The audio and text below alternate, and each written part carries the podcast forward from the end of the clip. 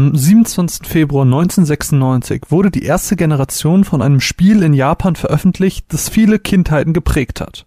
Pokémon.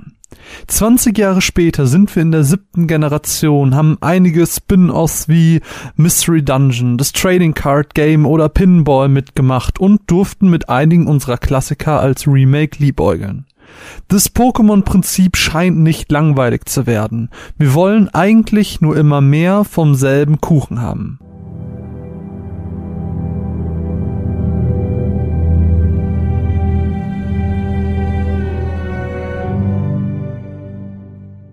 Anders ist es aber beim Publisher Telltale. Der amerikanische Videospielentwickler und Publisher ist weniger für seine Anfänge mit Texas Hold'em, den CSI oder Sam Max Spielen bekannt geworden, als mit der Vielzahl an Lizenztiteln, die ihr Hauptaugenmerk auf die Narrative und Entscheidungsfreiheit des Spielers setzen. Seit dem Erfolg der Walking Dead-Reihe, deren erste Episode am 24. April 2012 veröffentlicht wurde, kamen viele weitere bekannte Namen in das Regal des Entwicklers und Publishers. Darunter der YouTube-Liebling Minecraft, der Serienerfolg Game of Thrones oder das Comic-Urgestein Batman. Telltale vereint viele bekannte Franchises aus verschiedenen Ecken der modernen Popkultur unter einem Dach. Aufgrund desselben Aufbaus in allen Spielen wird Telltale oft und von vielen Seiten kritisiert, immer das Gleiche zu machen. Jetzt habe ich mich gefragt, wie kann es sein, dass wir von dem einen Spiel immer more the same wollen, es bei dem anderen aber der größte Kritikpunkt ist. Ich habe mir dahingehend ein paar Gedanken gemacht, die ich hier gerne mit euch teilen würde. Ich glaube, einer der offensichtlichsten Punkte, den man hier ansprechen muss, ist das Gameplay.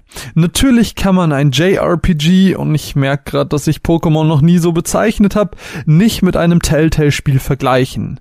Aber wir können sie in dem vergleichen, was sie erreichen und sein wollen. Pokémon hat schon zu Zeiten seiner ersten Generation ein sehr ausgereiftes und süchtig machendes Spielprinzip. Fange kleine Monster, fange alle von ihnen, trainiere sie und sieh zu, wie sie sich entwickeln. Durch stetige Herausforderungen durch Trainer, Arenaleiter und die Top 4 wurden wir dazu angetrieben, unser Team stetig zu verbessern. Mit weiteren Teilen der Serie wurde diese Welt nur noch weiter verbessert und durch Features wie die Zucht, Beerenpflanzen und Co. weiter komplex. Die Geschichte war immer sekundär. Es ging um die Kämpfe, die starken Attacken und das eigene persönliche Abenteuer. Durch die wechselnden Areale, wechselnden Random Encounters in den verschiedenen Gebieten und die zuvor angesprochenen Herausforderungen wurde das eigentlich sehr lineare und repetitive Spiel abwechslungsreich gestalten und hat Kinder, Jugendliche und Erwachsene auf der ganzen Welt unterhalten. Oft auch für mehrere Spieldurchläufe, da durch verschiedene Teams sich jeder Spieldurchlauf sich doch recht unterschiedlich angefühlt hat. Demgegenüber steht Telltale, die Spiele herausbringen, die man heutzutage wohl am ehesten als Walking Simulator bezeichnen würde. Oft läuft man durch kleine vorgegebene Areale, sammelt Hinweise und triggert Unterhaltung, die man durch eine begrenzte Anzahl an Optionen oft mit beeinflussen kann. Und damit kommen wir auch ein wenig zum Worldbuilding-Aspekt beider Spiele, denn Telltale möchte eben mit dieser Möglichkeit, dass sich Gespräche durch die eigenen Entscheidungen aktiv beeinflussen lassen, dem Spieler ein Tool in die Hand geben, die Welt selbst aktiv mitzugestalten. Denn je nach Auswahl sympathisiert ihr mit einem Charakter oder verärgert ihn. Ob es jetzt gemeine Worte sind oder das Ausschlagen von Hilfe, eigentlich lässt sich alles auf dieses Entweder-oder-Prinzip runterschrauben. Das heißt, wenn wir die Story einer Geschichte mal als Linie betrachten wollen, so sollte sich bei jeder neuen wichtigen Entscheidung diese Linie einmal trennen und am Ende eine verzweigte Geschichte mit multiplen Enden ergeben. So die Theorie. Jedoch gaukelt uns der US-amerikanische Publisher eben diese Freiheit nur vor. Klar, wir können entscheiden und beeinflussen, was gesagt wird, aber das Ganze hat gleich zwei Probleme. Zum einen sagt der Charakter oft etwas völlig anderes, als die ausgewählte Option es implizierte, was das ganze System eher unausgereift erscheinen lässt. Zum anderen begrenzt Telltale die Anzahl an Enden eines Spiels auf nur sehr wenige, beziehungsweise wenige, die sich signifikant voneinander unterscheiden. Oftmals gibt es Enden, in denen ein bestimmter Charakter die Handlung überlebt hat, die Sequenz aber im Kern dieselbe ist. Das bedeutet im Umkehrschluss, dass das zuvor vorgestellte verzweigte System, das die Spielmechanik eigentlich erzeugen soll, durch die Entwickler limitiert wird und es gibt eine Vielzahl an Schneidepunkten der Geschichte, in der diese wieder zusammenlaufen müssen. Also haben wir nachher statt vieler toller Zweige eher eine Art miteinander verbundene Rauten, bei der teilweise Charaktere gegen ihre Natur handeln, weil es gerade in den Plot reinpassen muss. Die Linearität des Spiels ist gar nicht das Problem, sondern vielmehr die vorgespielte Freiheit. Die Freiheit wird zum Zwang. Aber auch Pokémon ist leider ein sehr lineares Spiel, denn der Weg ist immer von Arena zu Arena sehr vorgegeben. Es gibt nur selten große Wege, wo man sich verlaufen kann. Die Story, die die alten Teile versuchen zu erzählen, verschwindet komplett im Hintergrund, denn was wichtig ist, ist unser persönliches Abenteuer. Und das können wir in unserem ganz eigenen Tempo erleben. Die Welt gibt uns nichts weiter vor, außer werde der Beste der Besten. Und doch wird die eigentliche Linearität durch die verschiedenen VMs wie Fliegen und Surfen unterbrochen. Sie erlauben uns, die früheren Areale erneut zu besuchen, zuvor unerreichbare Orte zu sehen oder optionale Geheimnisse zu entdecken. Die eigentliche Linearität wird nach und nach und ohne dass wir es so wirklich merken, gebrochen. Die gerade Linie, der wir anfangs noch stumpf folgten, öffnet sich immer weiter zu einer gesamten Spielwelt. Durch die eben angesprochene Auswahl unseres Teams bestimmen wir auch in jedem Spielverlauf, wie unser persönliches Abenteuer aussieht, auch wenn es keinen direkten Einfluss auf die Welt hat. Hier wird Linearität zur Varietät. Aber dennoch schafft es Telltale, seine Charaktere gut in Szene zu setzen und Emotionen zu erzeugen. Wir spielen nicht uns, sondern eine mehr oder meistens eher weniger von uns gestaltende Version unseres liebsten Helden. Pokémon kann, was eigentlich JRPG typisch ist, keine Charaktere hervorbringen, die in Erinnerung geblieben sind. Die Dialoge sind völlig nichtig. Aber auch hier ist der Grund ganz einfach. Und ich wiederhole mich ein bisschen. Es geht nicht um irgendwelche Charaktere, sondern nur um uns und unser Abenteuer. Genau das ist auch der Grund, warum wir niemals Ash gespielt haben in den Titeln.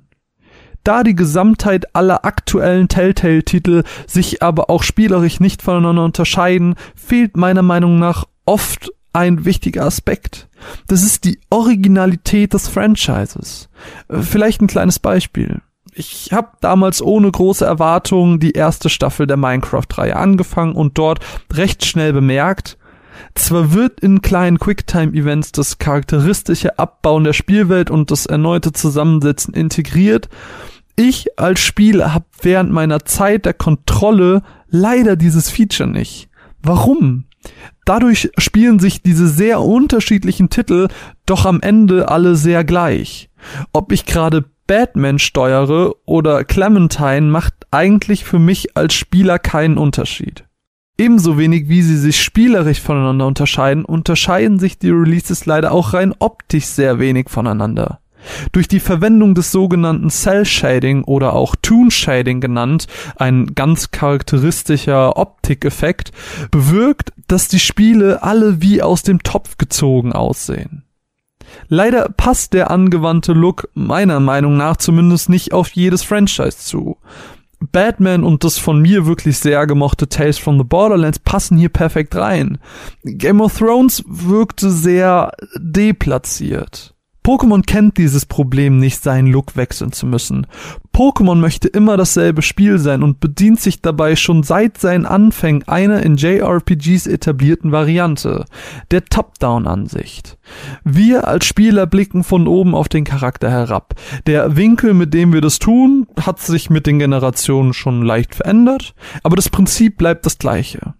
Und neben der Ansicht bedient sich gerade die erste Generation auch einem 8-Bit-Look und sieht damit aus wie ein Secret of Mana, Final Fantasy oder irgendein anderes Spiel aus der JRPG-Hochzeit.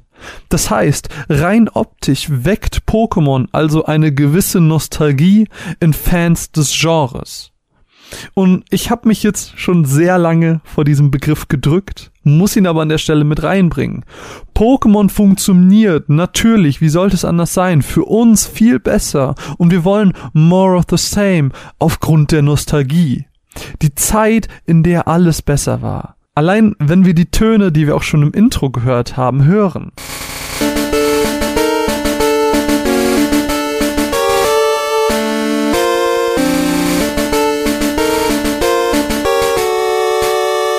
Nostalgie. Die Chiptunes der ersten beiden Generationen lösen wie kaum eine andere Musik solche Gefühle in mir aus.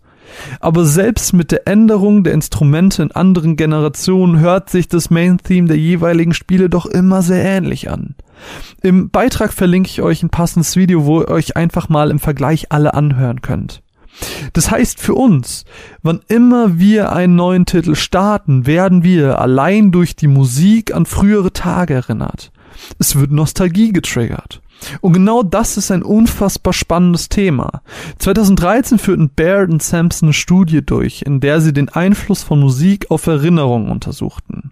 Sie zeigten auf, dass Musik, die Erinnerungen hervorruft, oft als äh, bekannter oder präferierter beschrieben wird, als ein Song, der das eben nicht tut. Songs rufen dabei aber eigentlich keine ganz spezifische Erinnerung herbei, sondern sie sind viel allgemeiner. So erinnert mich das Pokémon-Theme, besonders das der ersten Generation, an meine frühe Kindheit. An irgendwie Autofahrten, in denen ich den Gameboy in den Schatten halten musste, damit ich was sehen kann, oder langweilige Familienfeiern, auf die man als Kind halt noch mitgeschleppt wurde. Wenn ich diese im Computer erzeugten Töne höre, fühle ich mich wieder wie ein Kind. Und egal welchen Teil der Reihe man startet, diese Kombination aus der immer gleich wirkenden Musik und einem ähnlichen Title Screen mit dem Titel des Spiels und dem Pokémon-Logo erzeugen direkt so ein, ich nenn's mal Immersionsgefühl, als wäre ich wieder ein kleiner Junge, einer Publikation im Magazin Neuroimage zufolge fanden 2011 finnische Forscher durch bildgebende Verfahren heraus, dass durch Musik bestimmte Netzwerke im Gehirn des Menschen aktiviert werden, die unter anderem für die Bewegung, für Kreativität und, wie sollte es anders sein, Emotionen zuständig sind. Hören wir ein Lied aus früherer Zeit, ist es also rein biologisch gesehen mit unserer Emotionalität verbunden. Die Telltale-Spiele haben diesen Faktor nicht. Leute meiner Generation haben diese Spiele im frühen Erwachsenenalter gespielt. Wir erinnern uns nicht zurück. Dazu kommt, dass es keinen Telltale-charakteristischen Sound gibt. Jedes neue Franchise hat ein neues Main-Theme, die dann zusätzlich noch nicht besonders hervorstechen. Es fehlt an Persönlichkeit in diesen Spielen, die trotz der großen Lizenzunterschiede spielerisch so gleich sind. Im direkten Vergleich sind die Töne der Main Themes im Vergleich zum gefühlten äh, Go Happy, Go Wild Sound der Pokémon-Titel wesentlich ruhiger und melancholischer. Meine Vermutung wäre, dass besonders solche Themes mit einem ruhigen Sound weniger Wiedererkennungswert haben und selbst wenn man mir in zehn Jahren das ebenfalls von mir wirklich sehr gemochte Walking Dead Staffel 1 Theme vorspielen würde, ich würde es vermutlich nicht erkennen.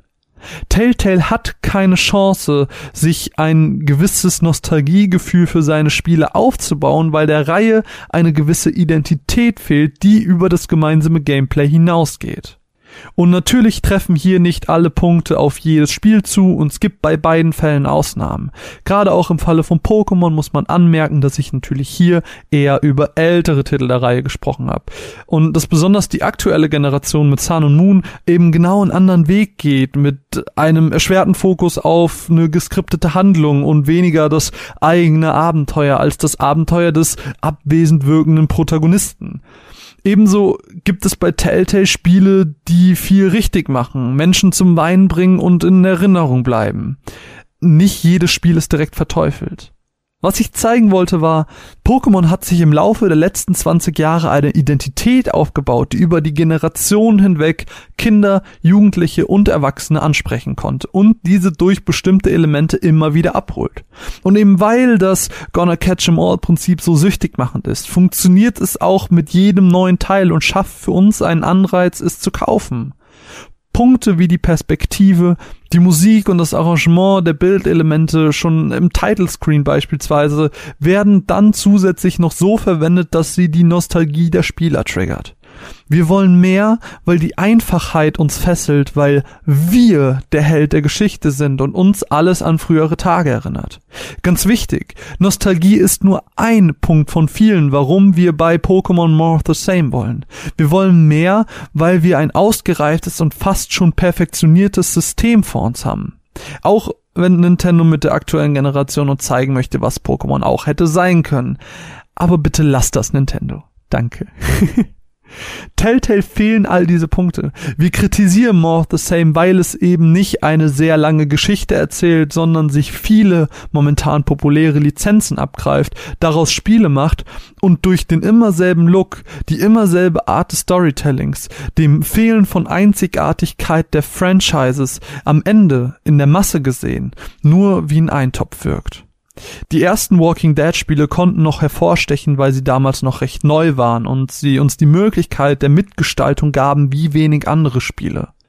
Doch mit immer weiteren Ankündigungen kommt bei uns als Konsument doch am Ende nur ein leises und more of the same again raus. Da dieser Podcast eine Art Versuch war, würde ich mich sehr über eure Meinung und euer Feedback zur Folge freuen. Bitte seid einfach ehrlich, was das Format angeht. Wenn euch der Podcast gefallen hat, dann würde ich mich natürlich auch freuen, wenn ihr den entsprechend teilen würdet, damit vielleicht noch ein paar mehr Leute von diesem neuen Format mitbekommen. Ich bedanke mich auf jeden Fall für eure Zeit und hoffe, ihr hattet Spaß. Mein Name ist Marvin, ihr habt einen Podcast der Runaways gehört und ich wünsche euch einen traumhaften Tag. Bis bald.